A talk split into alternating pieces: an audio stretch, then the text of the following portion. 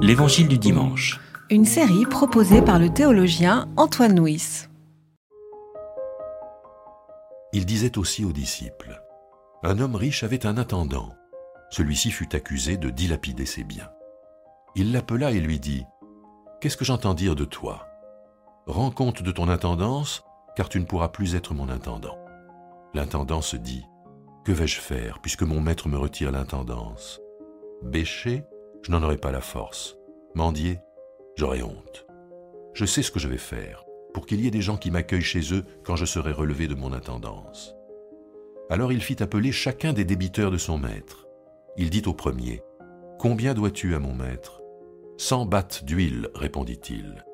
Et il lui dit, Prends ton billet, assieds-toi vite, écris cinquante. Il dit ensuite à un autre, Et toi, combien dois-tu Cent corps de blé, répondit-il. Et il lui dit, Prends ton billet et écris quatre-vingts. Le maître félicita l'intendant injuste parce qu'il avait agi en homme avisé, car les gens de ce monde sont plus avisés dans leur rapport à leurs semblables que les fils de la lumière. Eh bien moi je vous dis, faites-vous des amis avec le mammon de l'injustice, pour que quand il fera défaut, il vous accueille dans les demeures éternelles.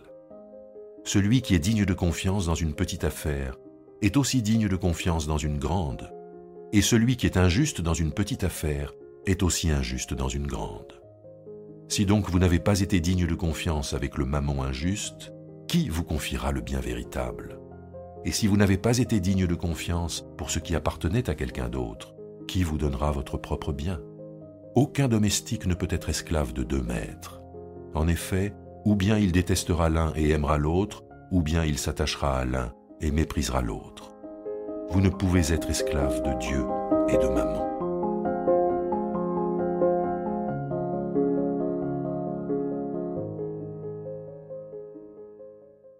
Luc est l'évangile qui parle le plus d'argent. Habituellement, il parle de l'argent de façon très sérieuse en appelant à distribuer ses biens, en apprenant à, s'appauvrir pour pouvoir euh, enrichir notre prochain. Dans cette parabole, la tonalité est totalement différente. Il appelle euh, l'argent le mammon de l'injustice et euh, il, euh, la parabole loue l'attitude d'un intendant qui apparemment gaspille l'argent. Alors il va nous falloir voir comment nous pouvons interpréter cette parabole.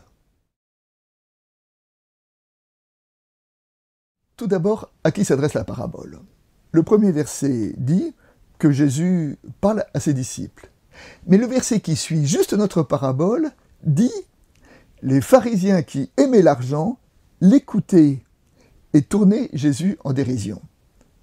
C'est-à-dire que Jésus parle aux disciples, mais les pharisiens l'écoutent. Et je pense que Jésus n'est pas innocent et que s'il s'adresse aux disciples, il s'adresse aussi aux pharisiens. Parce que peut-être c'est justement dans ce rapport à l'argent qu'on trouve la différence entre les disciples et les pharisiens. La deuxième introduction, c'est que nous pouvons dire que dans ce passage-là, Jésus fait de la théologie à coup de marteau. C'est-à-dire qu'il cherche à dire une parole qui frappe, qui frappe fort, pour euh, casser euh, la, carapace de, pensée ou d'auto-justification des disciples. Nous trouvons le même type de comportement que lorsque Jésus euh, pardonne un paralysé, lorsque Jésus accepte de se laisser essuyer les cheveux par une femme de mauvaise vie, lorsque Jésus fait exprès de guérir le jour du sabbat. On a l'impression que de temps en temps, Jésus a des paroles choquantes, justement pour, euh, briser les certitudes de ses interlocuteurs et pour les conduire à penser autrement. Cette parabole s'inscrit dans cette logique.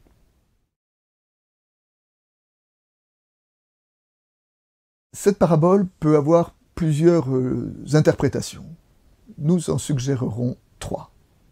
La première est une lecture euh, allégorique, en disant que euh, l'intendant va voir ses débiteurs et dit Combien dois-tu à mon maître? Le verbe combien dois-tu est le verbe qui évoque la dette. C'est le verbe ophélo en grec qui est proche du, du, nom euh, qui veut dire les dettes, et notamment les dettes dans l'évangile de Matthieu, dans la traduction de Matthieu de la prière de Jésus, de notre Père. Lorsqu'il est dit remets-nous nos offenses, ou remets-nous nos dettes, eh ben, le mot dette, c'est ce mot, opheilema, qui est utilisé, enfin, dont le verbe est utilisé dans cette euh, parabole.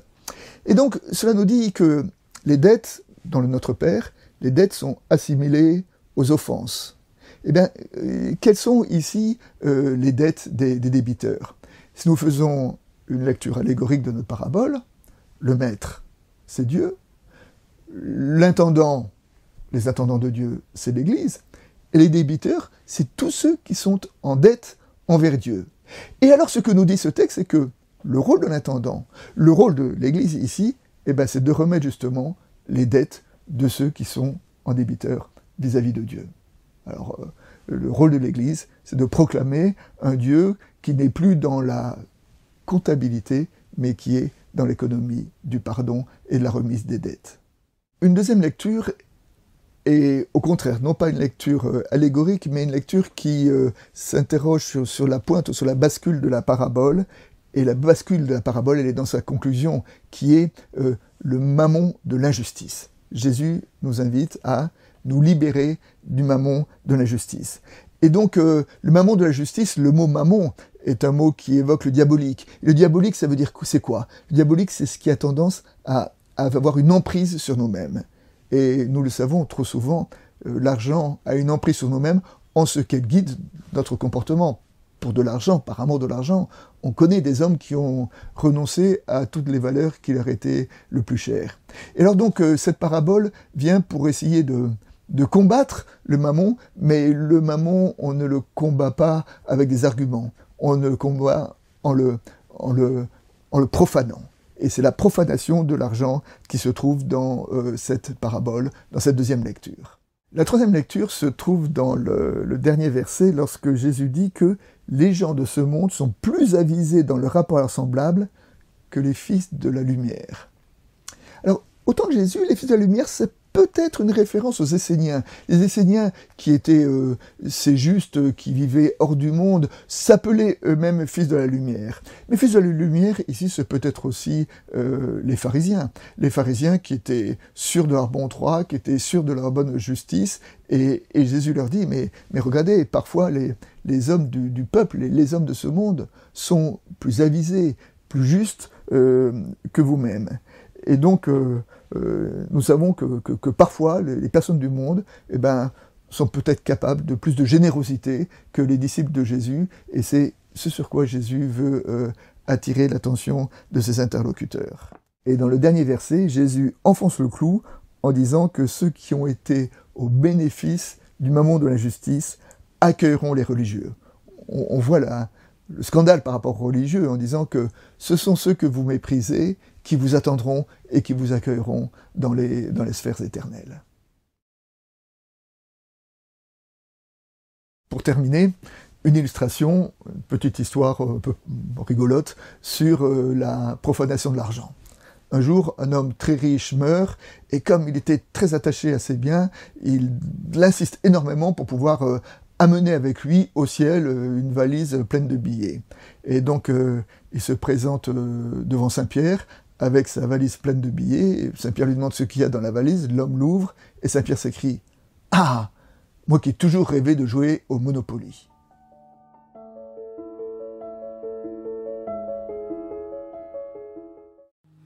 C'était L'Évangile du dimanche.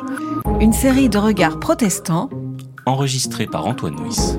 Voix off, Dominique Fano-Renaudin.